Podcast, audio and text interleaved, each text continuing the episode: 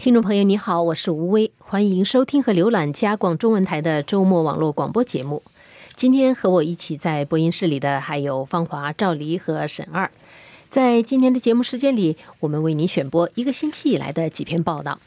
欢迎欢迎网友和听友们发表评论和看法。我们的电子信箱是 china at r c i n e t dot c a。我们的新浪微博是加拿大国际广播中文，我们的网站是 www.rcinet.ca，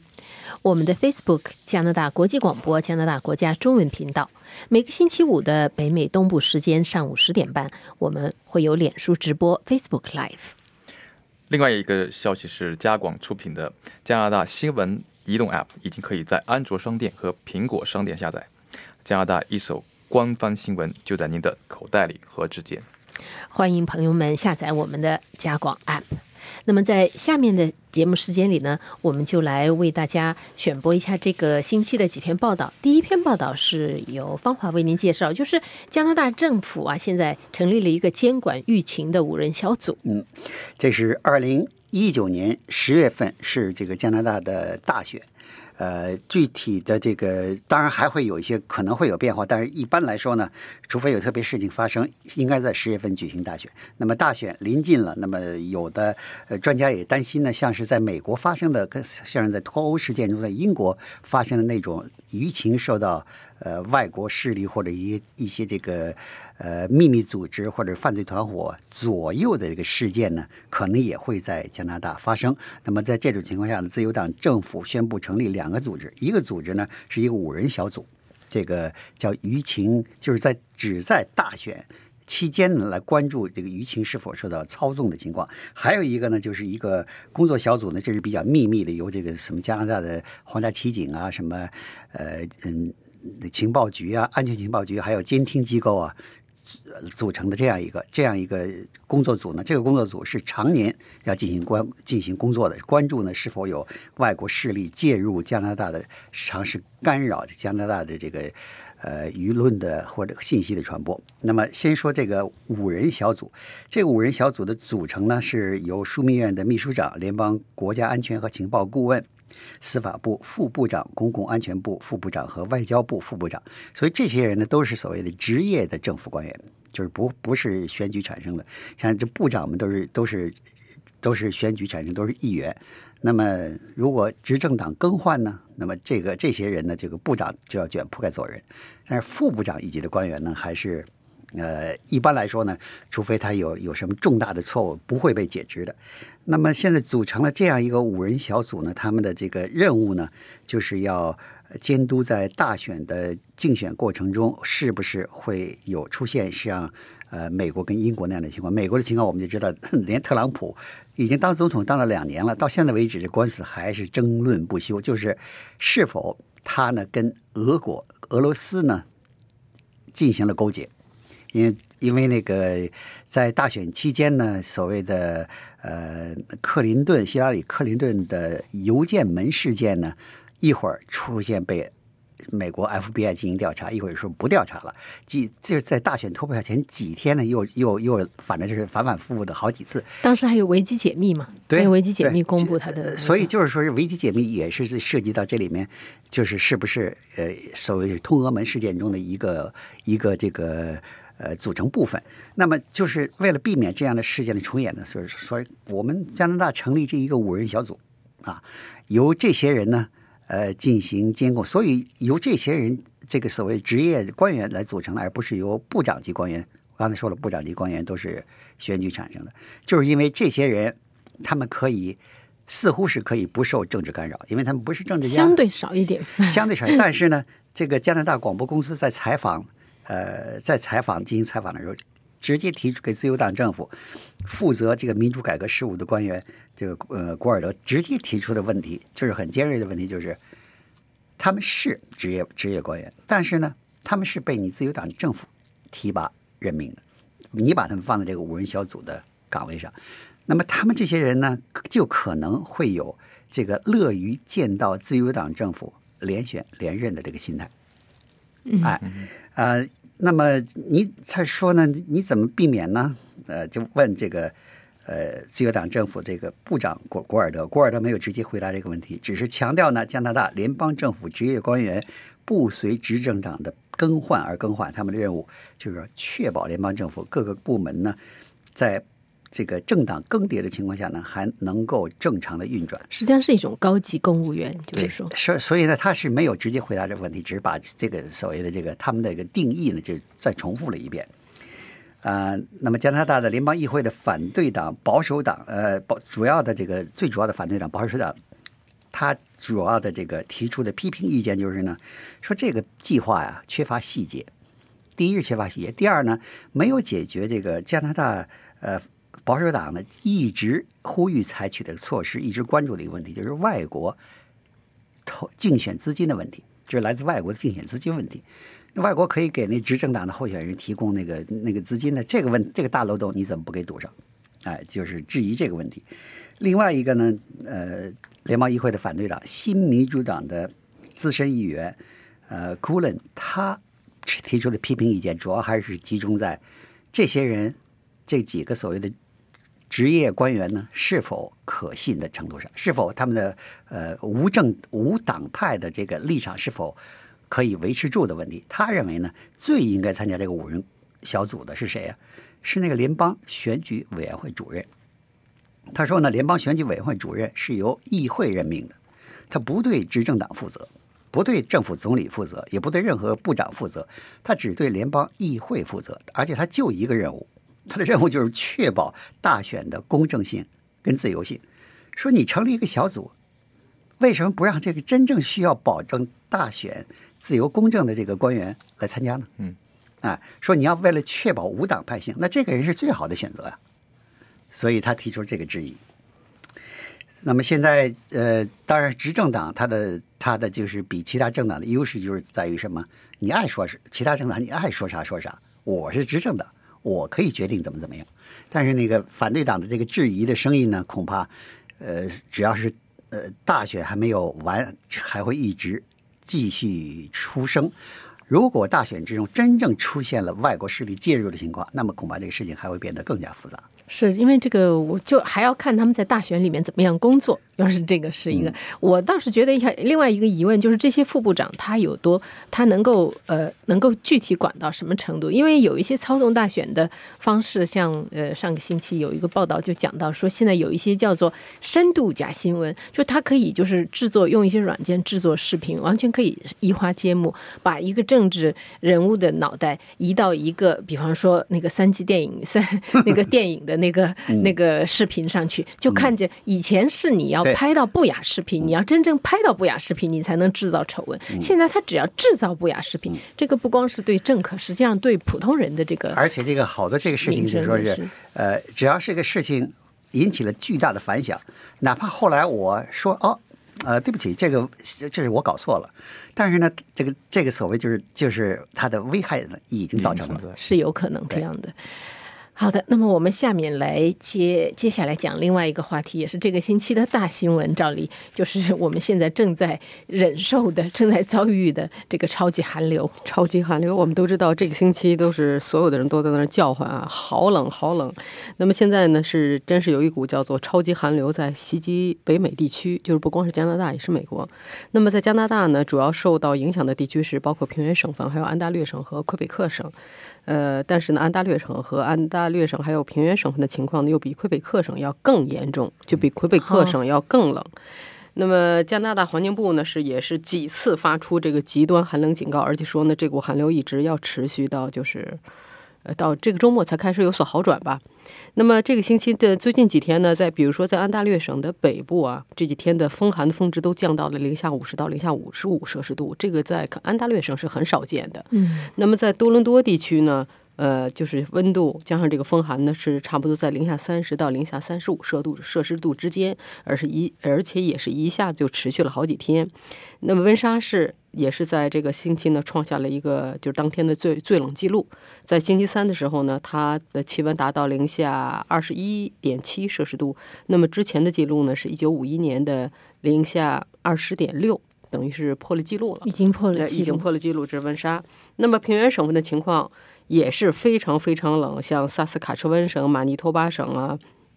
风寒值全部都是在零下五十到零下五十五摄氏度左右。那么努纳武特地区呢，是达到零下六十摄氏度。努纳武特地区就不就不用说了，那是北方，对，那个是是靠近北极。所以呢，就是就是极其冷。那么现在呢，就是加拿大的这个环境呢，就是气象部门呢一直警告大家说要注意，说现在的冷啊，这个冷的程度已经达到了危险的程度，就是你要是出去穿的不够啊，就是或者没把哪个脸啊给捂上，就很有可能被冻伤，甚至呢还可能导致有人出现生命危险，就是体温过低，呃等等等等。嗯你看上星期就是那个我们的魁北克党团前领袖的母亲，九十三岁的老太太，那个就是对，那个就是冻伤，就是是这。样的。那么在美国，现在也是深度冻结之中，美国是已经冻死了七个人。嗯啊，寒流非常厉害。呃，在好几个州，像明尼苏达州啊、伊利诺伊州啊、威斯康星州啊等等等等，都是。呃，怎么说？就是风寒，就体感的真正温度啊，差不多相当于零下五十、零下五十五摄氏度左右。所以呢，美国这几天呢，受到寒流影响的这些城市呢，都是学校停课啦，那些通勤火车也不也不也不走了，呃，飞机航班大量飞机航班取消，连邮局的邮递员都不送信了。嗯所以就是好多好多正常的服务呢，都受到了影响。嗯，还有就是很多学校啊，在我们所在的蒙特利尔地区，蒙特利尔地区还有魁北克省也是有很多地方的学校也也关门。就是一般来说，因为暴风雪关门是比较常见，因为低温学校关门，服务有一些服务停顿，这个还是比较少的。嗯，嗯，对，哎，好，那么我们接下来请沈二为我们介绍一下，就是 inside.com 的这个邮件新闻直发。对，嗯呃，因为现在的新闻业，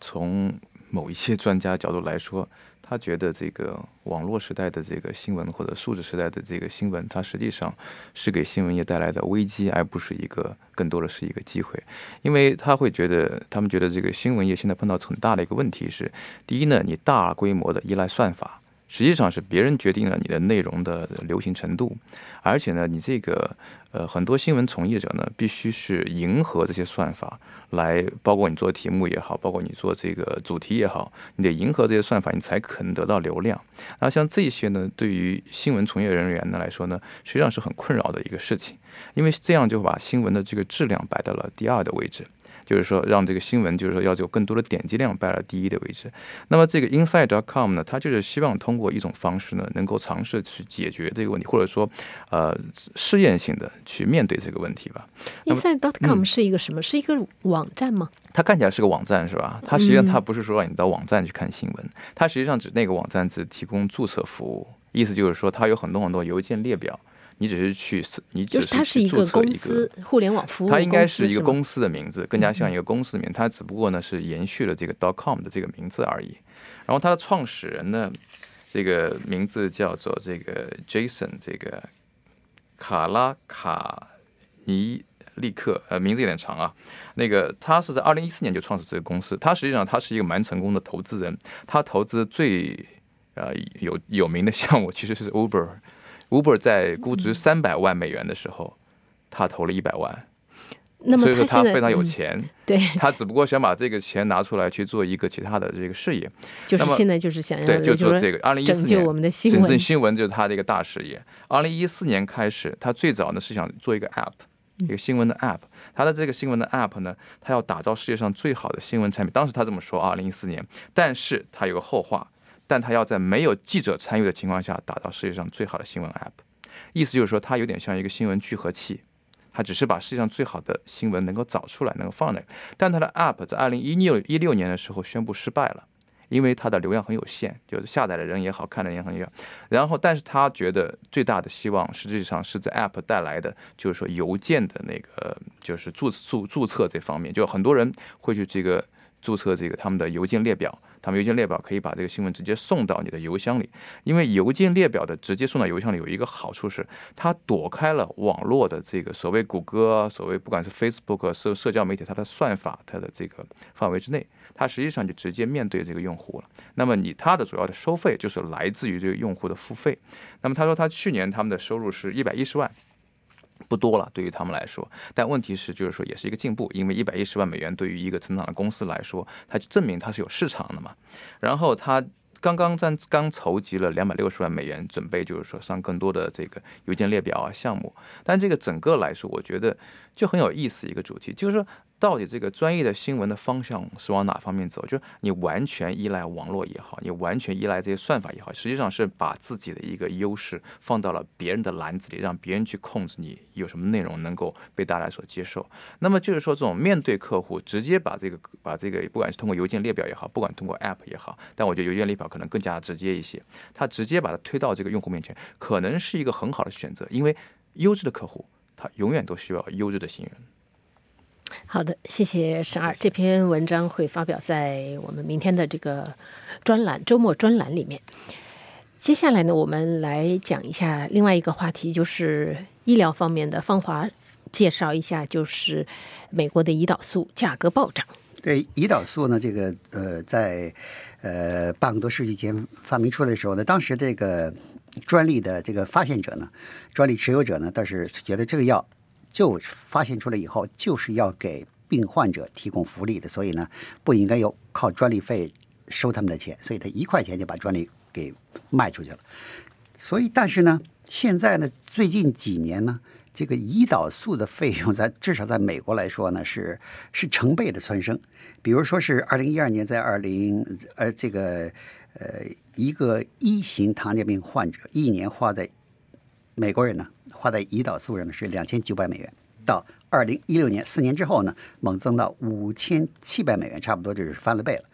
那么，在如果再把这个时段在更长的时间来看呢，二零零二年到二零一三年这个十一年这个期间呢，美国一小瓶胰岛素的价格从四十美元猛升到一百三十美元。天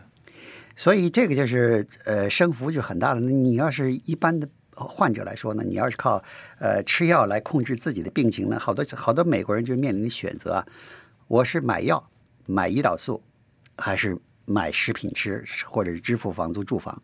所以就面临这样困难的选择。很多美国人就是耶鲁大学的一个调查就显示呢，就是美国四分之一的美国糖尿病患者采取的是什么？就是呃少吃药，或者是。呃，比如医生让他每天吃多少药，他不是每天吃，隔一段时间再吃，或者是呢，比如让他的用药量呢，他给他减少，这样呢，就是少花一点钱呢，可以延长的更多的时间。那不遵医嘱的这个服药的这个坏处是什么？这你你可能你的糖尿病病情失控呢，会引发其他的慢性疾病，比如眼疾啊，或者是肾病啊，或者是这个慢性疾病。这个调查显示呢，到急诊室看。病的这个老人现在呢，最主要的原因是糖尿病跟糖尿病引发的这个引发的急症，就说明他们的病情没有得到很好的控制。刚才说的这是美国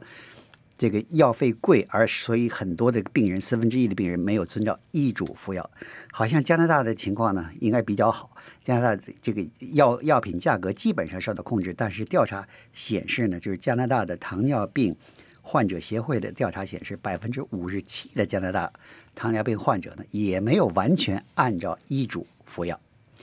呃，目前呢，就是一小瓶呃胰胰岛素在美国的售价是三百美元，在加拿大只要三十二块钱，就是十分之一了。但是呢，这样的低的价格呢，在一些加拿大人，还是觉得这个负担很重。现在有不少美国人呢。跑到加拿大来买药，嗯，这是增加了会给加拿大的药品的市场供应增加了供求矛盾。美国呃药品监管局呢准许美国人跨界跨边界去购买药物，但是它的一个前提是。必须自己用，你买回去以后卖给别人不行。第二呢，你只能买三个月的用量的药。加拿大现在已经有很严重的药品短缺问题，就就是，所以这个是美国呃，就是美国的有关当局是还是给美国人跨过边界来买药呢开了绿灯了。呃，现在呢就是呃加拿大的这个糖尿病协会呢呼吁呢，就是加拿大政府、省政府跟联邦政府采取措施，比如说是。呃，提高个人所得税的免税额度，就是对糖尿病患者提高的免税额度。第二呢，就是控制胰岛素药品的价格和给药器价格，就是因为现在这个药品的价格是一回事，给药器的价格还是另外一回事。因为现在，呃，比如说是第二次世界大战之前，当时呢，那个所谓胰岛素呢，就是从动物身上提取的胰岛素呢，就是用那个针头注射的办法，就是很简单的，没有没有什么复杂的。现在你看，糖尿病患者又有什么？胳膊上的绑在绑在这个腰上的各种各样的仪器监随时监测他的血糖水平，然后呢，呃，用那个注射的时候呢，有有有有那种那个所谓的胰岛素泵，还有胰岛素笔，这都是高科技的东西，这些东西都是要钱的，而且这些东西呢，每一个新东西出来以后都是有专利费，专利权，你要有专利权呢，就把这价格一步一步全都推高了，所以这是为什么过去十几年这个胰胰岛素的。呃，病人要付的钱，呃，明显增多的一个主要原因，因为是过去很简单的，除了胰岛素，还有呢就是注射剂。现在呢，一大堆东西你要考虑。但是专家们说呢，真正的能够让，呃，这糖尿病人得到解放的，可能是还得依赖高科技。现在有一些这个所谓的呃生化学家呀，他们就说，我们不是为了赚钱，我们就是为了解决糖糖尿病患者。要花那么多钱买胰岛素的问题，这些人呢研究了一种新科技、新技术。他说这个新技术要免费提供，所有的患者都可以免费得到。这是什么呢？就是用这遗传工程的这个办法，让患者呢自己在自己家里边，当然了，给你提供的技术、提供的仪器了，自己家里边生产自自己可以使用的胰岛素。如果这个办法，那个现在已经有两两千个病人参加这个项目实验了，都很满意。如果这个变法能够走入寻常百姓家，那么这个问题就彻底解决了。嗯，然后那些制药公司就恐怕就 就会恨恨死这几个生化学家了。在这个制药，因为制药行业啊，涉及到大笔的这个。收入和大笔的支出，所以在这个里面，经常你看有有一些有几个著名的电影，好莱坞电影都是围绕这个上面的这个利益冲突，可以演出 演出很激烈的警匪大片。好的，我们接下来呃来讲一讲，就是赵黎为我们介绍一下另外一篇报道，讲的就是说，现在大部分的这个婴儿潮一对啊，婴儿潮一代，他们是希望能够处于半退休状态。是这样，因为最近呢，刚刚有一个新的调查，这个调查呢就是说，如果要是比如说雇主提供这种选项的话呢，大多数的婴儿潮一代人会选择就是工作更长的时间，但是只不过减少工作时间。那么我们知道，婴儿潮一代人一般是指的是在一九四五年到一九呃六五年之间出生的这些人。那么这些人呢，年纪最大的已经七十二岁、七十三岁。年纪最轻呢也五十四岁，那么就是说这个婴儿潮的一代人呢，年纪大的已经退休了，但是五十四岁的这这批人呢，现在也在逐步的走向退休。那么这个调查发现呢，说在这些这个婴儿潮一代人当中的百分之七十六的人说啊，其实如果可以的话，他们是愿意。继续工作的工作在东工作几年，但是呢，工作时间灵活一些，呃，比如说可以每个星期少工作几天，比如说工作两到三天，或者是每天工作个四个小时，不是八个小时。还有他们也不在乎，就是说这个福利呢会减少一些。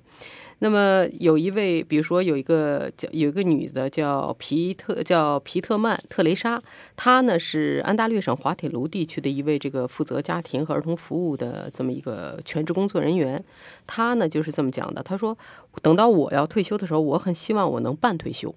半退休，他说为什么呢？他说第一呢，我很喜欢我的这个工作，我也喜欢和我的同事们在一起，我喜欢我的工作环境，但是呢。随着年纪的增大，他说：“我希望有更多的、更灵活的时间。比如说，因为他现在呢，这个儿子女儿已经长大了，现在已经开始有孙子了。孙子、孙女，他说：我想花更多的时间带着我这个孙儿一辈呢去玩儿。”呃，跟他们呢去就是有更多的这个时间。另外呢，他说如果要是工作时间比较灵活的话，比如说一个星期能让我工作个两天三天，那么天气不好的时候，比如说像现在这种超级寒流啊，或者有时候有暴风雪的时候，他可以选择不工作。呃，他说这些呢都会就是都是他考虑的。那么加拿大的专家们说呢，说。加拿大雇主啊，现在是基本上大部分雇主都没有这种选择，就是你要不然你就退休，要不然你就全职，不好管理嘛。他懒得就觉得哎，觉得管理上麻烦一些。但是专家们说呢，说实际上加拿大雇主啊，应该改变自己的思维，因为现在加拿大面临一个问题呢，就是劳动力短缺。失业率呢达到了历史的最低点，目前是。那么，如果在婴儿潮这代人，就是刚才说的五十四岁、五十五岁这批人，这批人等到他们完全退休的时候，说那个时候加拿大的那个劳动力短缺会达到前所未有的一个峰值，就顶峰。那么，如果要是能够允许这些就是年纪大的雇员半退休呢，是可以帮助解决这个缺人的这个危机的。这专家这么说的。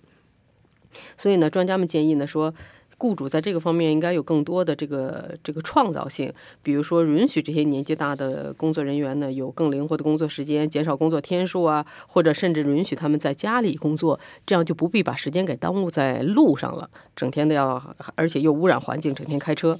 呃，而且呢，同时呢，大龄员工呢也有着自己的优势，因为对工作非常熟悉嘛，他们呢或者给他们分配一些活儿呢，让他们去，比如说给新来的员工进行培训、进行指导之类的，让。自己每每个就是每个不同层次的群体呢，都发挥自己的这个作用。加拿大还有一位专家说呢，说实际上你要看一下，就是萨萨什卡陈文大学的一个专门研究人口统计的，他说，实际上你看一下，他说，我们把退休年龄定成六十五岁是什么时候呢？是一九六五年，一九六五年的时候，人口的平均预期寿命是七十一岁。而现在呢，加拿大的这个人口，男的是平均寿命是八十，女的是八十四，就相当于平均差不多是八十二左右，等于是从一九六五年到现在，加拿大的人口的平均寿命增了十年，而退休年龄还是六十五岁，显然就是这中间有一个地方是有矛盾的，呃，说不过去。所以呢，这个专家就说呢，在这种情况下，整个社会是不是都应该考虑，到底这个退休年龄是应该定在什么时候？